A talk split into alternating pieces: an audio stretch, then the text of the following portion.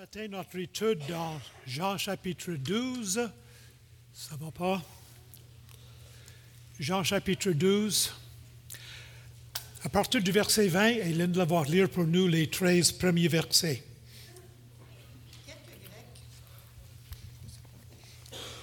Quelques Grecs du nombre de ceux qui étaient montés pour adorer pendant la fête s'adressèrent à Philippe de Bethsaïda en Galilée et lui dirent avec instance Seigneur, nous voudrions voir Jésus.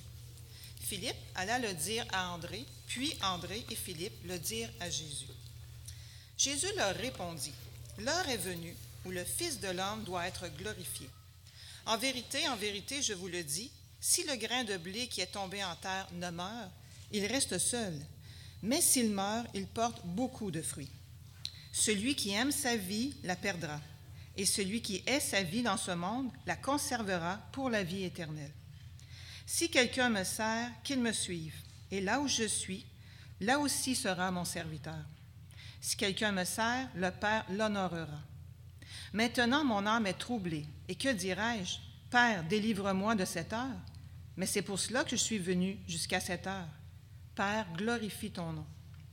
Et une voix vint du ciel. Je l'ai glorifié et je le glorifierai encore. La foule qui était là et qui avait entendu disait que c'était un coup de tonnerre. D'autres disaient, un ange lui a parlé. Jésus dit, Ce n'est pas à cause de moi que cette voix s'est fait entendre, c'est à cause de vous. Mais maintenant a lieu le jugement de ce monde. Maintenant, le prince de ce monde sera jeté dehors. Et moi, quand j'aurai été élevé de la terre, j'attirerai tous les hommes à moi. En parlant ainsi, il indiquait de quelle mort il devait mourir. On raconte l'histoire d'un jeune vendeur qui faisait la porte-à-porte et qui était découragé parce qu'il réussit à rien, il n'a rien vendu, puis tout le monde lui fermait la porte en face, puis il était découragé, puis il a, il a demandé de l'aide à un vendeur avec beaucoup d'expérience, puis il a dit, tout le monde rejette, tout le monde refuse de m'écouter, je suis rejeté, quoi faire? Puis le vendeur qui avait beaucoup d'expérience, dit, moi, je n'ai jamais connu le rejet. Jamais. C'est vrai que des fois, on m'a claqué la porte. Puis des fois, il y en a envoyé le chien courir après moi. Puis des fois, on m'a jeté des œufs, mais on ne m'a jamais rejeté. Le rejet, des fois, c'est dans les yeux de celui qui reçoit le rejet. C'est pénible le rejet. Me souviens quand mon épouse Hélène m'a rejeté pendant trois ans. Euh, j'ai persévéré.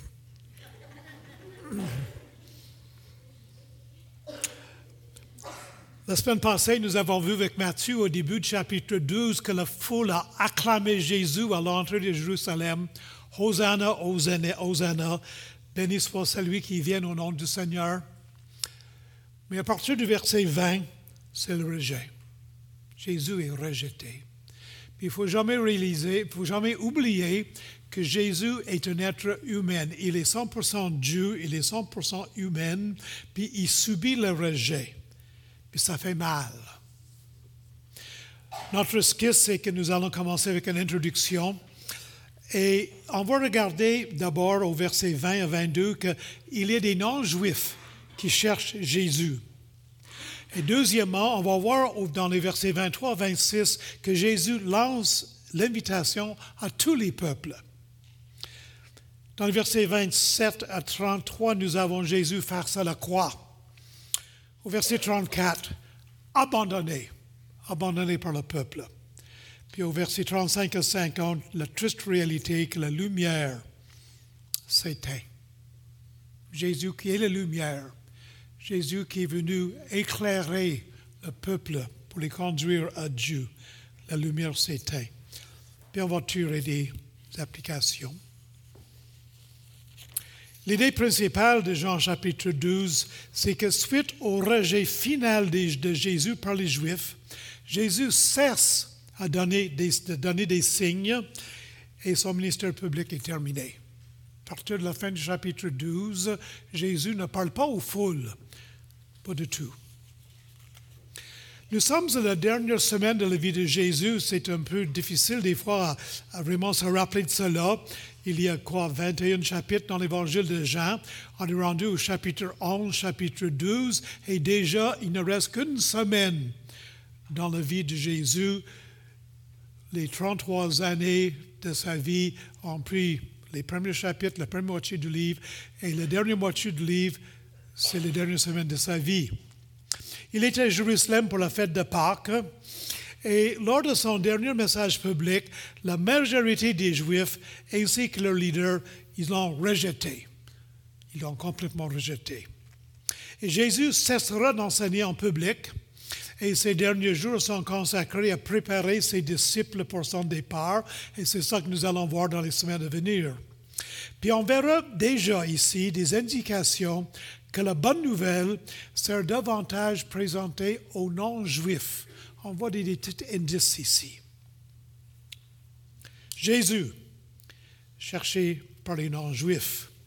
Puis on lit au verset 20 que quelques juifs, du nombre de ceux qui étaient montés pour adorer pendant la fête, adressèrent à Philippe, s'adressèrent à Philippe de Bethsaida et lui dirent avec, avec instance, lui dirent avec instance, Seigneur, nous voudrions voir Jésus. Qui sont ces Grecs? Ce ne veut pas dire qu'ils parlaient grec ou qu'ils venaient de Grèce. Pour les Juifs, des personnes qui ne parlaient pas hébreu, qui n'étaient pas juifs, c'était des Grecs. C'était des étrangers. Et euh, ils étaient probablement ce qu'on appelle des craignants de Dieu, ou peut-être des prosélytes. Les craignants Dieu, c'est des personnes qui respectaient beaucoup le monothéisme des Juifs, le code moral du judaïsme, et qui étaient très intéressés euh, par la religion des Juifs, mais ils n'étaient pas circoncis, puis ils n'étaient pas baptisés euh, dans, une purification. Euh, les prosélytes, pouvaient rentrer dans le temple. Ils étaient considérés comme juifs. Il fallait qu'ils soient circoncis, passer par les baptêmes, et ainsi de suite. Mais les craignants de Dieu étaient respectés. Corneille, parmi, euh, dans le livre des Actes, était de ces personnes-là. Et ils n'avaient pas le droit de rentrer dans le temple, pas du tout. D'ailleurs, à la porte de l'entrée du temple, il y avait une enseigne et nous avons trouvé des, vestiges de cette enseigne-là, gravés, sur une plaque de pierre, qui disait que si vous n'êtes pas juif et vous rentrez ici, c'est la peine de mort. Et les Romains avaient donné le droit aux Juifs la peine capitale de mettre à mort des personnes seulement pour deux raisons. Sans la permission des, des Romains, ils pouvaient faire cela pour le blasphème et pour un non-juif qui rentrait dans le temple. C'était grave. Mais il y avait à l'extérieur du temple où il y avait des colonnes à l'entrée, un peu un parvis qu'on appelait le parvis des gentils. Et c'est là que les non-juifs pouvaient se tenir.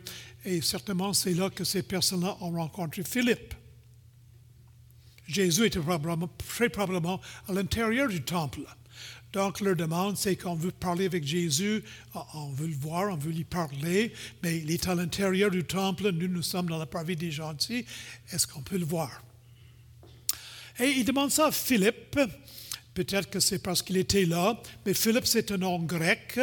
Il est originaire de Bethsaida, qui est un peu pas loin de certaines villes qui étaient très grecques dans la culture, et sans doute que Philippe parlait le grec. Euh, et euh, ils disent, nous voulons voir Jésus, on va avoir un entretien avec lui. Puis on nous dit que euh, Jésus tourne vers euh, André, puis il demande à André qu'est-ce qu'on va faire? Puis après ça, ils vont voir Jésus. Puis on peut se poser la question, pourquoi que, que Philippe hésite ici? Pourquoi que Philippe consulte André avant d'aller voir Jésus? Puis il pourrait avoir un couple de raisons. C'est certain que Jésus était en danger. Au début du chapitre 11 de, Jean, nous avons vu que lorsque Jésus est descendu à Jérusalem du nord où il était, euh, les disciples ont dit, écoute, ils veulent te tuer à Jérusalem, va, pas à Jérusalem, va pas là lorsque Lazare était malade, va pas, parce qu'il veut te tuer. Alors peut-être qu'ils réalisaient que si, en plus des autres choses, si les, euh, les leaders juifs voient Jésus en entretien avec des non-juifs, ça va être encore une raison pour le détruire, pour le tuer. Il y vit aussi que Jésus avait quand même mis en emphase avec ses disciples que sa priorité, c'était le peuple juif dans son ministère. Dans Matthieu chapitre 10, Jésus envoie ses disciples en mission. Puis on lit ceci, tels sont les douze que Jésus envoya après leur leur avait donné les instructions suivantes. N'allez pas vers les païens et n'entrez pas dans les villes des Samaritaines. Allez plutôt vers les brebis perdues de la maison d'Israël. Plus tard dans le même évangile de Matthieu, chapitre 15, Jésus était au nord, dans le Sidon, euh, où, est le, Liban aujourd'hui. Puis euh, il y a une femme qui vient vers lui, une femme qui n'est pas juive, et qui vient vers Jésus demander de l'aide. Puis Jésus répond, je n'ai été envoyé qu'aux brebis perdues de la maison d'Israël. Alors devant cette priorité de Jésus, de d'avoir ministère surtout envers les Juifs, peut-être que ses disciples hésitaient de le déranger. Puis c'est intéressant ici que Jésus ne répond pas, en tout cas, Jean ne nous raconte pas, ne nous donne pas des détails pour voir si Jésus les a rencontrés et si Jésus les a répondus. On ne sait pas. Mais c'est possible de lire ces versets-là, puis ne pas réaliser qu'ils sont indicateurs de tout ce qui se passe dans le reste du chapitre.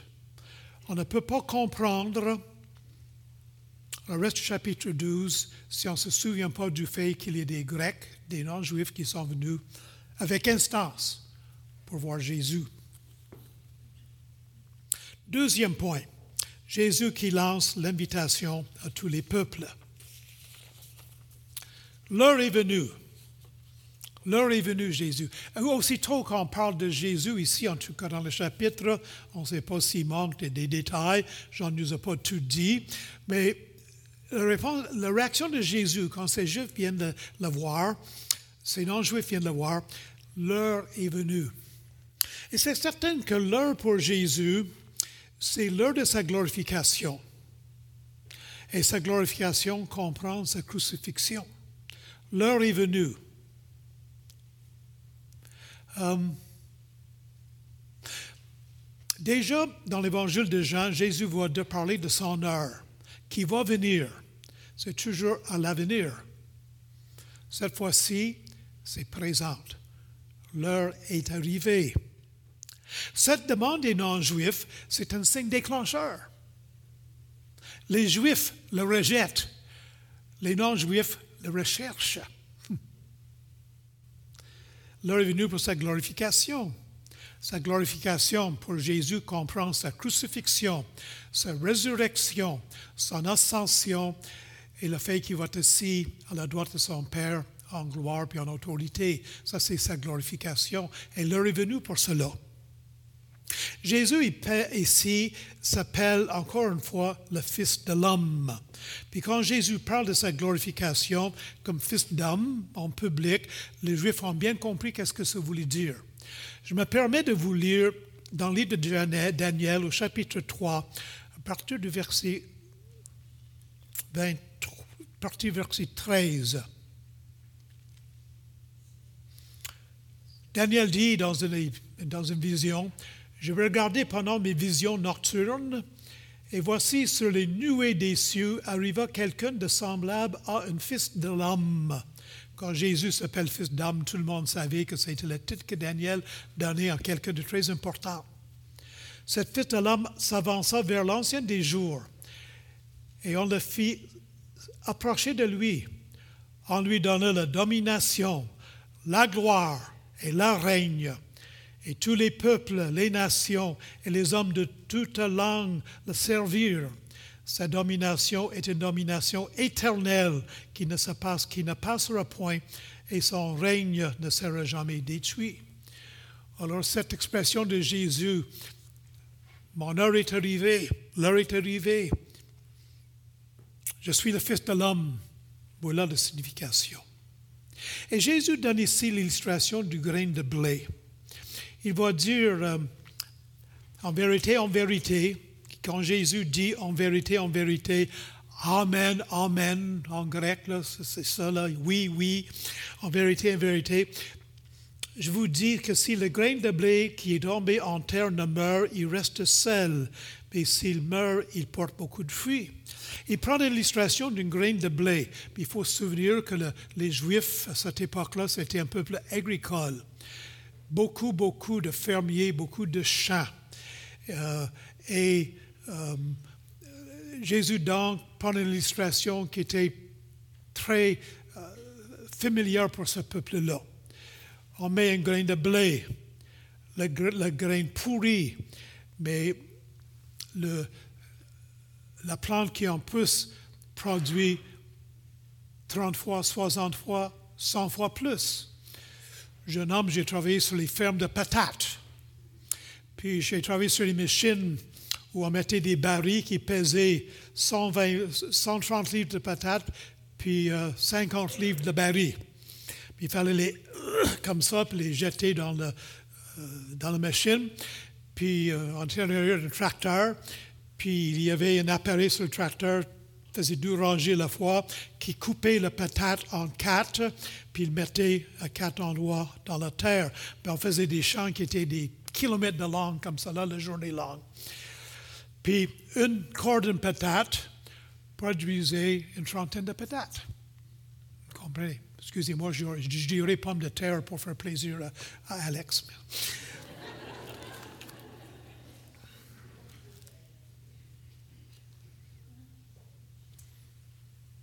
Une semence doit mourir pour produire du fruit. Jésus dit, celui qui aime sa vie le perdra. Celui qui est sa vie dans ce monde le conservera pour la vie éternelle. Vous savez que si vous avez... Euh, mon épouse a déjà commencé à acheter ses semences pour le printemps. Elle a hâte de préparer, elle, prend des petites pots, puis elle prépare ça à l'intérieur avec des lumières, puis quand la neige fond, puis il commence à faire plus chaud, mais là, tout est prêt pour transplanter. Et vous savez que vous pouvez prendre une petite semence de blé, puis le garder dans votre armoire pendant 90 ans. Puis ça va rester une petite semence de blé, puis ça va être pas utile. On mange ça, puis ça règle pas notre problème de faim, n'est-ce pas? Hein? On ne peut pas faire un gros pain avec. Il faut que ça meure pour produire du fruit. Le mot ailleurs ici que Jésus utilise, c'est un, un hébraïsme. Euh, ça ne veut pas dire détester dans ce sens-là, mais ça veut dire euh, avoir une préférence fondamentale. Ma préférence fondamentale, c'est me concentrer sur la vie éternelle et non pas ma vie ici-bas sur la terre. Comme le grain de blé meurt pour donner la vie à beaucoup de blé, Jésus doit mourir pour donner la vie à plusieurs. Jésus, en mourant, permet à une grande multitude, lisez les premiers chapitres de l'Apocalypse, une grande multitude sans membres, sans, qu'on ne peut, pas compter. On est une centaine de personnes ici ce matin, je ne sais pas.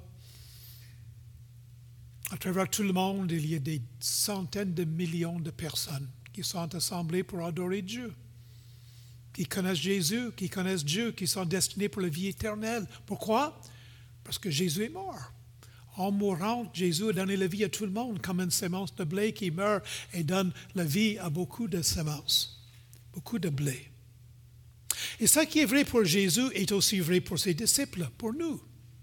Nous aussi, nous devrons mourir pour avoir la vie éternelle. Mais il y a une différence importante.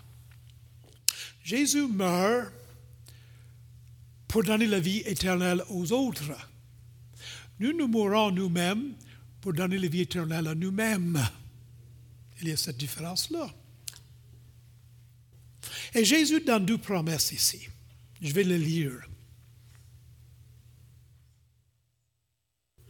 Si quelqu'un me sert, qu'il me suive, et là où je suis, là aussi sera mon serviteur.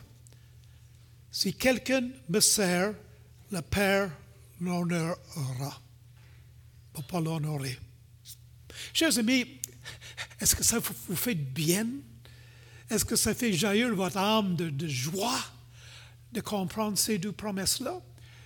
Si on donne notre vie au Seigneur, si on meurt soi-même, puis on vit pour le Seigneur et pour l'éternité, deux grandes. Là où je suis, là aussi sera mon serviteur. Et ça, chers amis, cette, parole-là, c'est une promesse de vie éternelle dans le paradis éternel. Et deuxièmement, mon Père va l'honorer. Pas souvent honoré, nous, sur cette terre. Les chrétiens sont souvent méprisés. Mes chers amis, euh, je n'ai pas été invité euh, sur le Sussex à Ottawa pour être honoré par la première ministre du Canada. Euh, même si j'ai encore les racines royalistes un peu, puis le, roi Charles, le, roi me laisse un peu froid, mais la reine Elizabeth, j'ai eu beaucoup d'estime pour elle, mais jamais invité au palais de Buckingham pour m'honorer. Mais la promesse ici, c'est que la plus importante personne dans l'univers, Dieu même créateur tout-puissant, il va m'honorer. Et ça, mes chers amis, ça c'est une promesse magnifique. Mourir soi-même, payer le prix, oui. Mais quelle récompense. Troisièmement, nous avons Jésus face à la croix dans les versets 27 à 33. Jésus dit,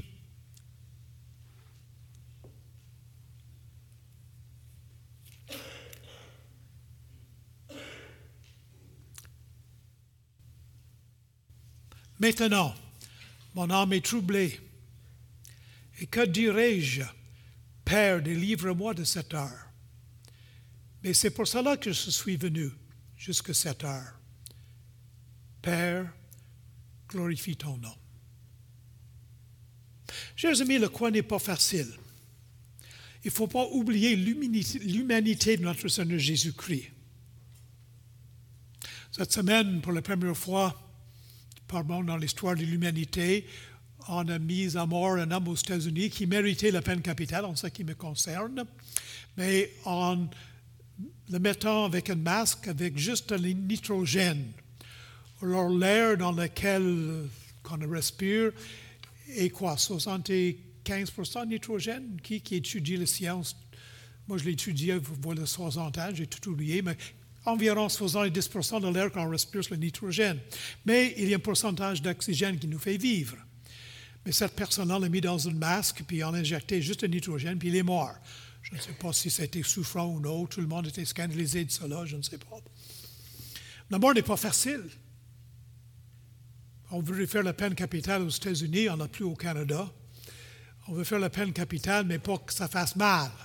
Mais mourir, ce n'est pas facile.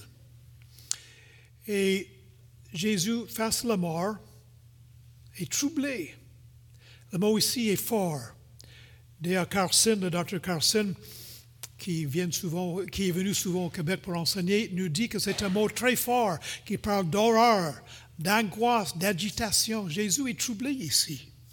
Puis on pense au jardin d'Ethsémini où Jésus a prié oh, Seigneur, si c'était possible que, que ce soit exemple de cette mort terrible.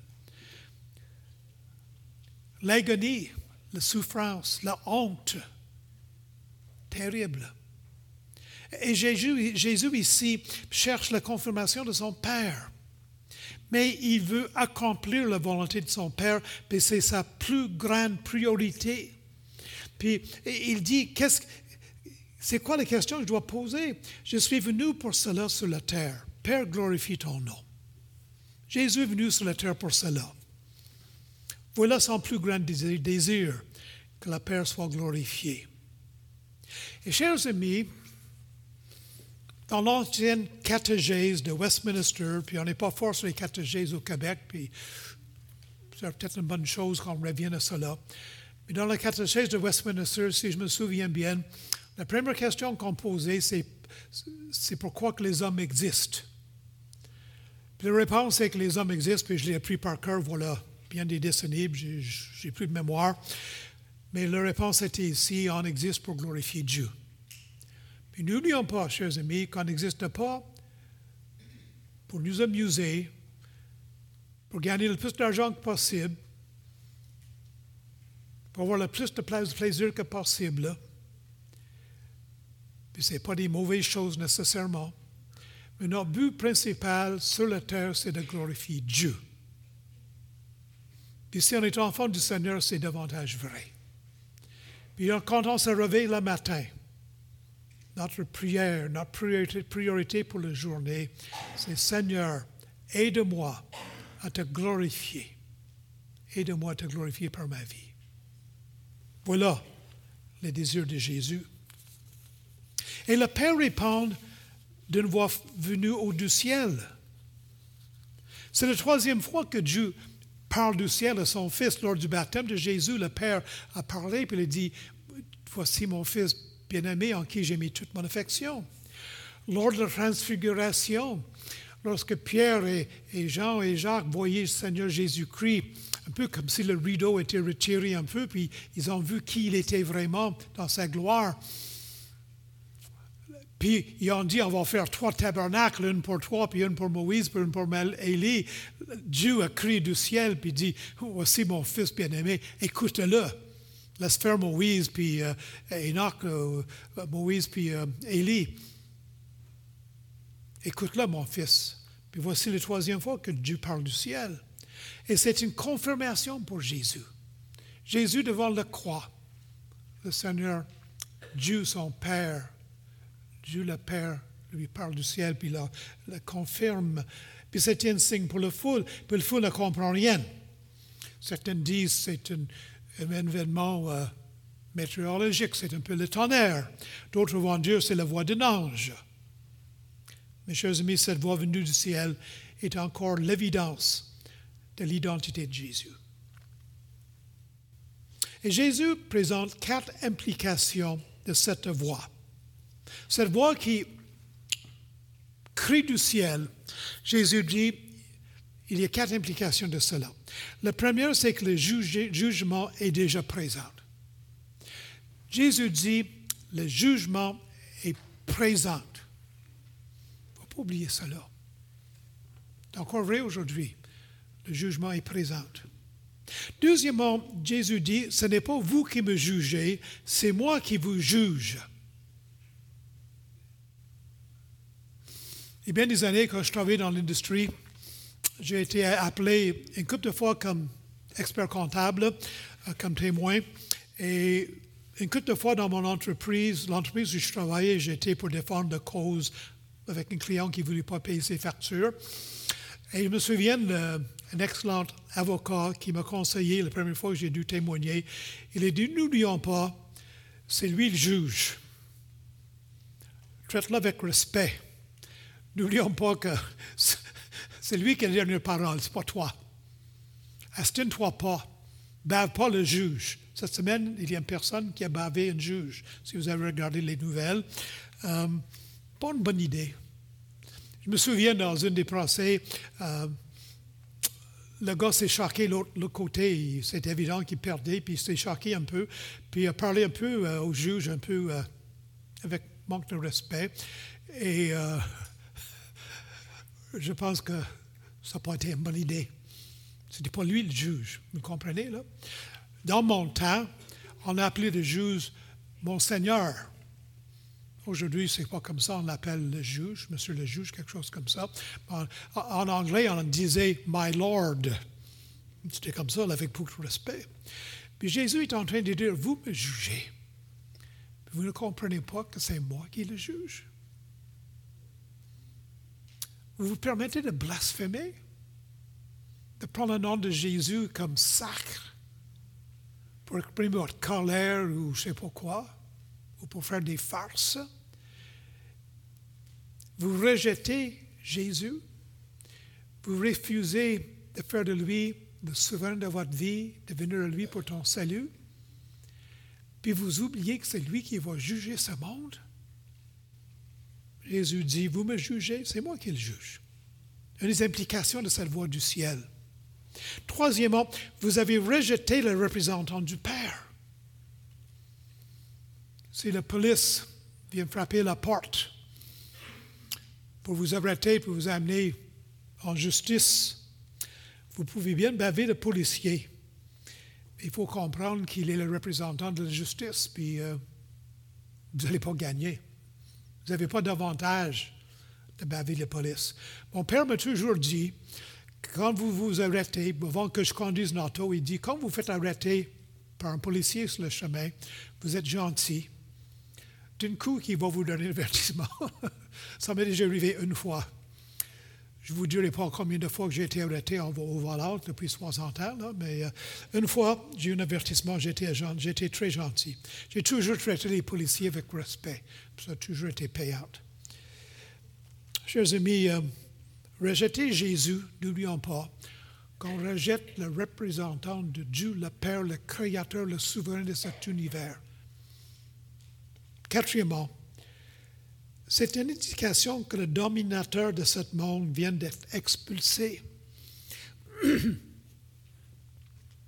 Jésus le dit, c'est à cause de vous que cette voix s'est faite entendre. Maintenant a lieu le jugement de ce monde. Maintenant, le prince de ce monde s'est rejeté dehors. Bon, il y a bien des théories différentes que si le diable est attaché maintenant ou s'il va être attaché durant le millénium, je sais qu'est-ce que je pense. Je dirais simplement ceci, que si le diable est attaché avec une chaîne aujourd'hui, il me semble que la chaîne doit être très très longue, parce qu'il est très actif. Um, mais dans un sens, à la croix, le diable a perdu la bataille.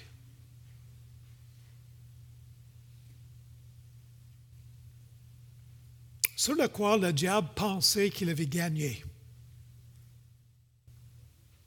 Il a perdu. Il a perdu.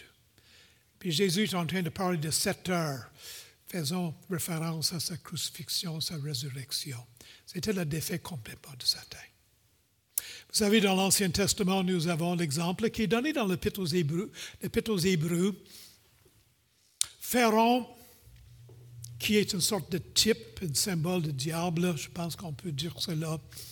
Voyez les enfants d'Israël qui sont rentrés dans la mer Rouge avec les murs d'eau qui étaient là. Puis là, il dit, je les ai. Puis avec son armée, il suit, il les suit, puis il les attaque. Puis pensez que la mer Rouge, c'était la place où il allait détruire le peuple de Dieu. Qui qui était détruit? Pharaon. Puis la mort de Jésus, le diable pensait qu'il avait détruit Jésus.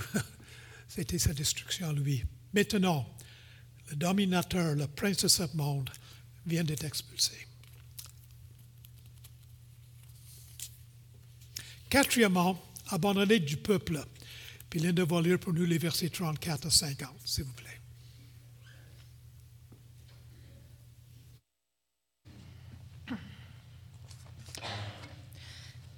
La foule lui répondit, Nous avons appris par la loi que le, Christ demeure éternellement. Comment donc, dis-tu, il faut que le Fils de l'homme soit élevé? Qui est ce Fils de l'homme? Jésus leur dit, La lumière est encore pour un peu de temps au milieu de vous. Marchez pendant que vous avez la lumière, afin que les ténèbres ne vous surprennent point. Celui qui marche dans les ténèbres ne sait où il va. Pendant que vous avez la lumière, croyez en la lumière, afin que vous soyez des enfants de lumière. Jésus dit ces choses, puis il s'en alla et se cacha loin d'eux. Malgré tant de miracles qu'il avait faits en leur présence, ils ne croyaient pas en lui, afin que s'accomplisse la parole qu'Ésaïe le prophète a, prononcée. Seigneur, qui a cru à notre prédication? Et à qui le bras du Seigneur a-t-il été révélé? Aussi ne pouvaient-ils croire, parce qu'Ésaïe a dit encore, Il a aveuglé leurs yeux, il a endurci leur cœur, de peur qu'ils ne voient des yeux, qu'ils ne comprennent du cœur, qu'ils ne se convertissent et que je ne les guérisse. Ésaïe dit ces choses lorsqu'il vit sa gloire et qu'il parla de lui. Cependant, même parmi les chefs, plusieurs crurent en lui. Mais à cause des pharisiens, ils n'en faisaient pas l'aveu dans la crainte d'être exclus de la synagogue, car ils aimaient la gloire des hommes plus que la gloire de Dieu. Or Jésus s'était écrié, Celui qui croit en moi, euh, celui qui croit en moi croit non pas en moi, mais en celui qui m'a envoyé. Et celui qui me voit, voit celui qui m'a envoyé. Je suis venu comme une lumière dans le monde, afin que quiconque croit en moi ne demeure pas dans les ténèbres. Si quelqu'un entend mes paroles et ne les garde point, ce n'est pas moi qui le juge, car je suis venu non pour juger le monde, mais pour sauver le monde. Celui qui me rejette et qui ne reçoit pas mes paroles a son juge. La parole que j'ai annoncée, c'est elle qui le jugera au dernier jour. Car je n'ai point parlé de moi-même, mais le Père qui m'a envoyé m'a prescrit lui-même ce que je dois dire et annoncer. Et je sais que son commandement est la vie éternelle. C'est pourquoi les choses que je dis, je les dis comme le Père me les a dites. Merci. Jésus dit, et moi, quand j'aurai été élevé de la terre, j'attirerai tous les hommes à moi. Et les Juifs écoutent cela, puis ils pensent qu'il parle peut-être d'Enoch puis d'Élie qui ont été élevés de la terre, et d'autres ont compris qu'il parlait de sa mort. Mais les Juifs croyaient que le Messie devait vivre et régner éternellement. Il faut comprendre que ces Juifs qui attendaient avec grande hâte la venue du Messie, voulaient voir un Messie politique qui allait leur délivrer des Romains, puis restaurer euh, cut and walk comme David et leur donner leur, leur, puissance, puis leur gloire comme pays, tout cela. Puis, euh, ils voulaient un Messie qui régnerait éternellement. Puis, il y a quand même certains versets dans l'Ancien Testament qui parlent d'un Messie qui va régner éternellement. Et la réaction, c'est quelle sorte de Messie que tu penses que tu es, toi, Jésus? Tu dis tu vas mourir, tu, trouves ta gloire parce que tu parles de ta gloire. Ta gloire, ça va dans ta mort. Puis c'est vrai. Ils voient ça, puis ils sont en train de dire c'est pas cette sorte de Messie qu'on veut voir.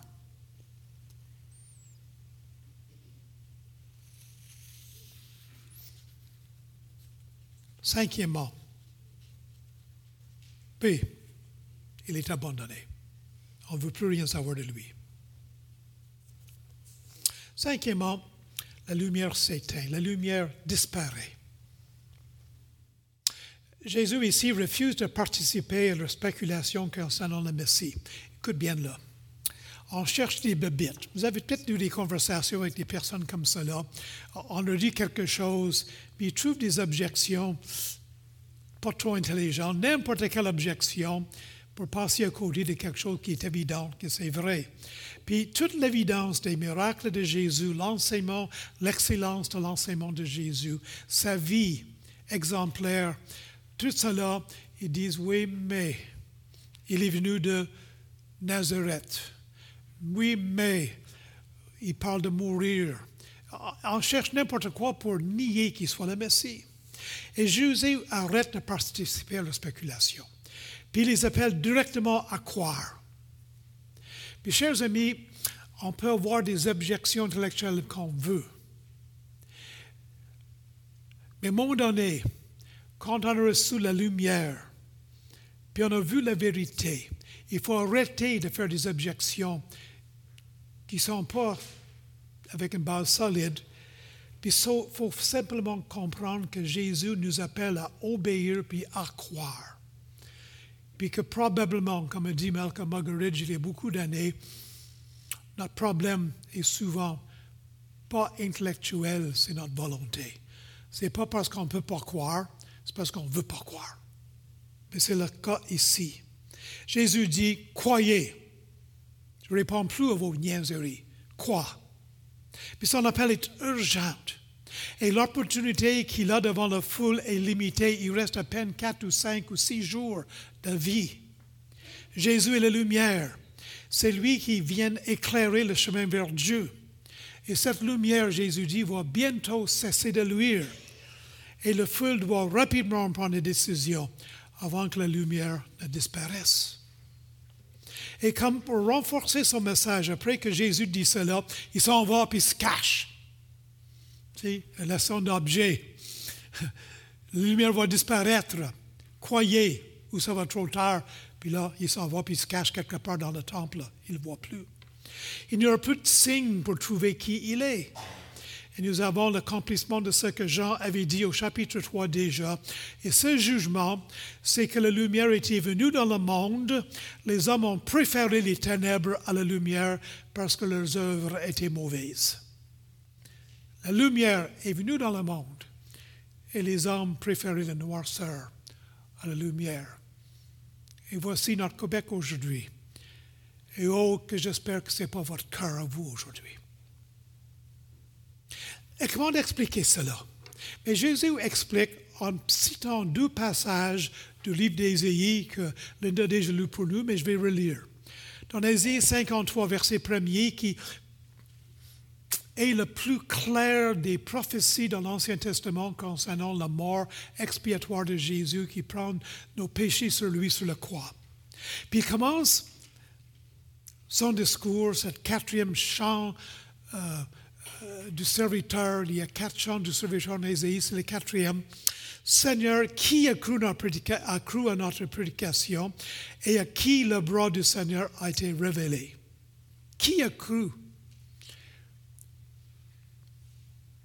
Voyons d'avance, prédisant la réaction des Juifs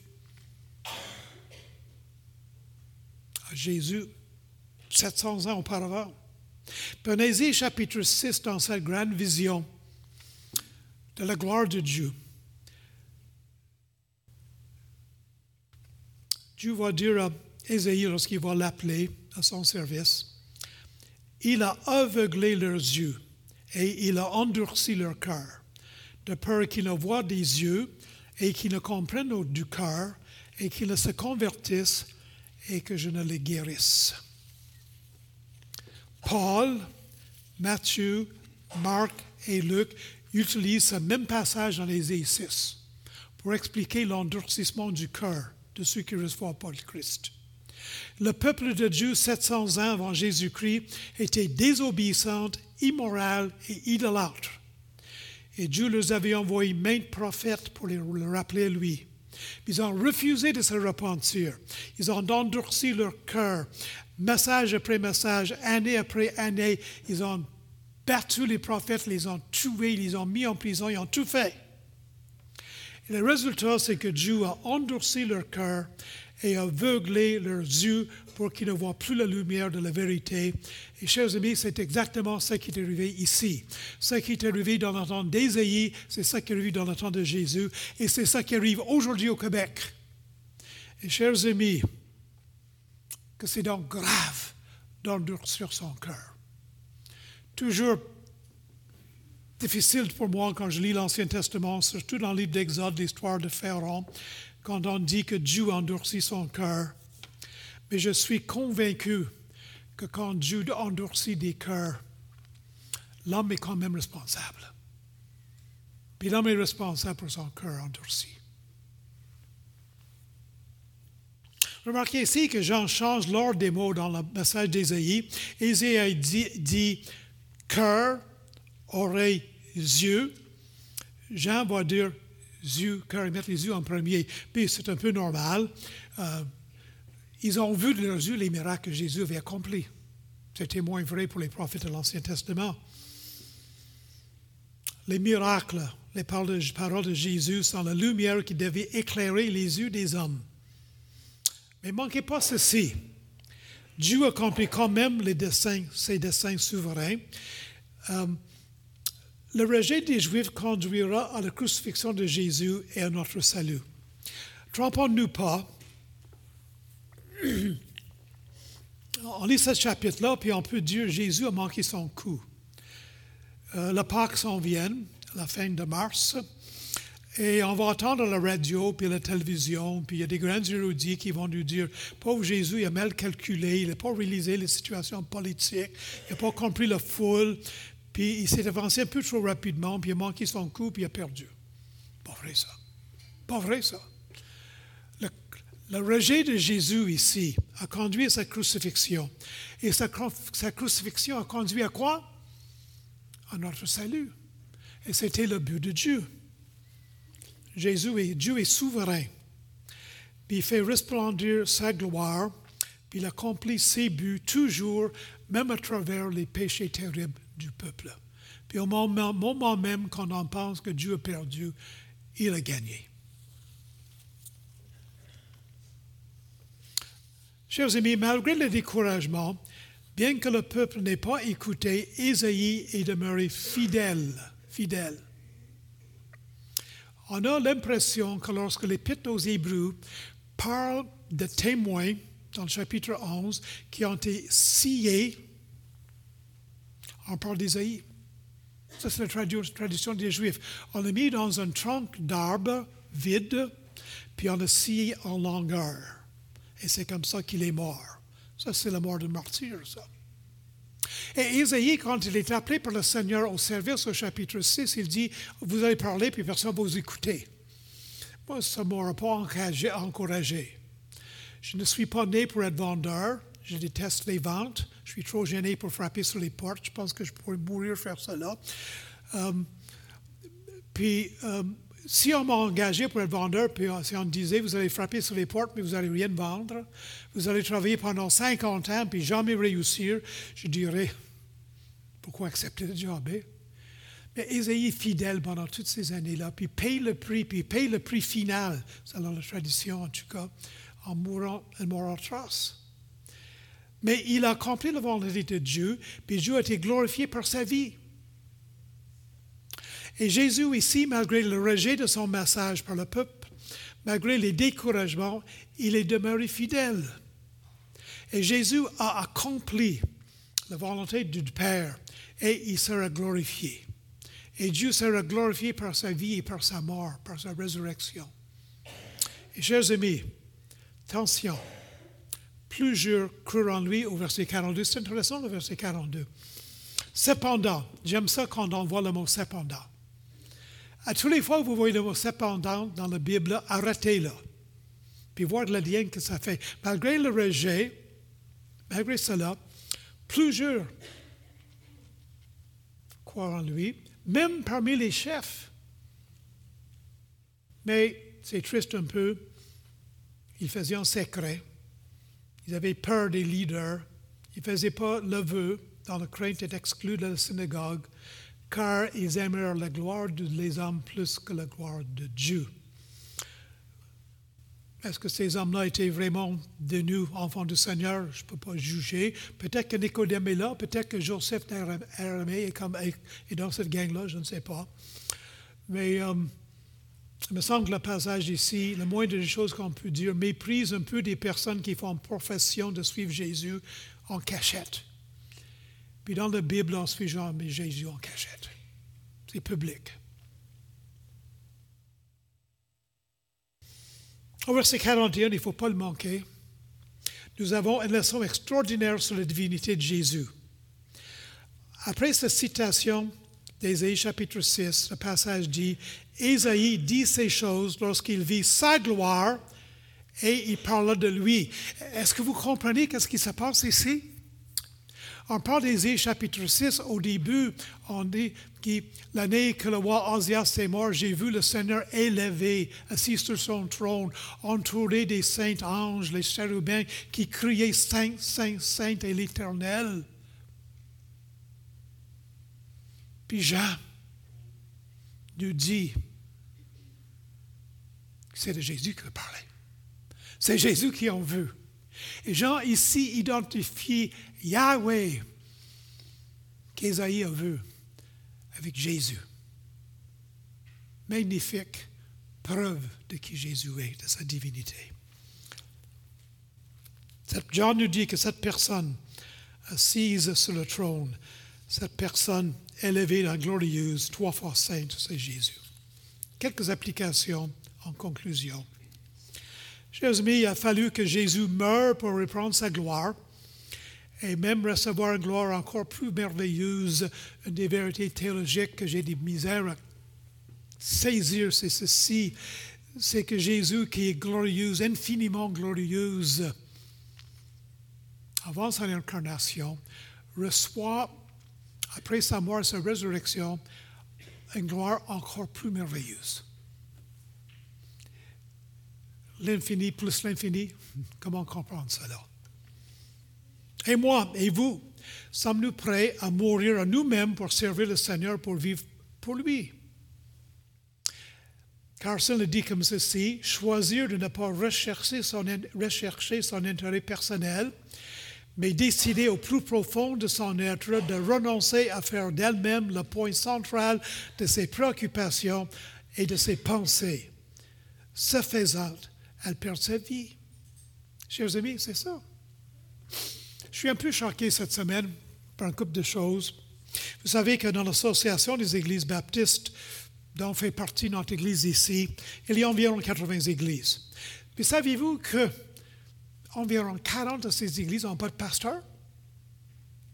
C'est triste. Pourquoi ils n'ont pas de pasteur?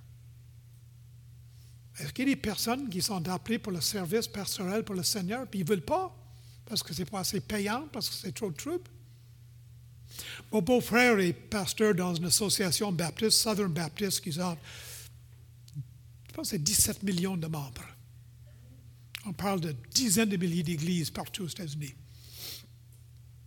Il me dit que la vie moyenne d'un jeune pasteur dans son ministère, c'est entre 4 et 5 ans, avant qu'il devienne des vendeurs d'assurance ou d'autres choses. Ça ne pas. Ça ne pas. Chers amis, chers amis, euh, nous avons besoin d'ouvrir dans nos églises.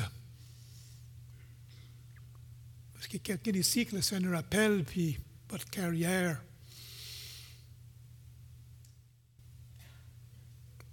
Tous les défis, les problèmes, le petit salaire, un travail de 60, 70 heures par semaine.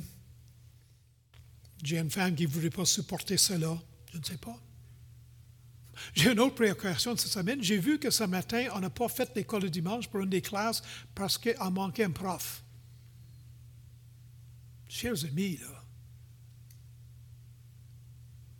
qu'est-ce qui ne va pas? OK, peut-être qu'il y a des maladies de ce temps-là, je ne sais pas. Attention, mourir soi-même, pas vivre pour nos propres priorités, avoir comme priorité servir le Seigneur, servir les autres. C'est à ça que le Seigneur nous appelle ce matin. Deuxièmement, la glorification de Jésus. Quatre étapes, crucifixion, résurrection, ascension, assise à la droite de son Père. La croix pour Jésus comprenait le rejet, la souffrance, l'ignominie, l'angoisse. Mais quelle gloire en a suivi. Et quel bien pour les autres, pour nous, pour moi, pour vous, pour nous. Si vous voulez servir le Seigneur, il y aura un coût à payer. Il faut décider maintenant si vous voulez le payer. Sur le coup, surpris par les événements, il sera peut-être tard pour décider. Le Seigneur a averti à Ésaïe que ce sera dur, puis ce ne sera pas. Il, il vécra le rejet puis le refus d'écouter avant qu'il commence pour qu'il soit prêt à rencontrer cela. Et lorsqu'on va servir le Seigneur commençant en sachant que ça va dur, il faut persévérer. Troisièmement, Oh, le danger de résister à l'appel de Dieu. Est-ce que Dieu vous parle? Est-ce que Dieu vous parle? Ce peuple a refusé l'évidence des signes et du message du Seigneur. Puis à force de rejeter la voix de Dieu, Dieu a endurci leur cœur. Quelle sentence! C'était trop tard pour eux. 40 ans après la crucifixion de Jésus, Dieu a jugé ce peuple-là. Leur temple, leur ville ont été détruits, puis les Romains ont coupé tous les arbres pour les mille autour de la ville de Jérusalem pour crucifier les enfants de ceux qui ont crié Nous ne voulons pas avoir cet homme pour régner sur nous. Je vous en supplie, répondez à la voix de Dieu tout de suite, aujourd'hui, avant que cela soit trop tard. Nous prions. Seigneur, nous tournons vers toi.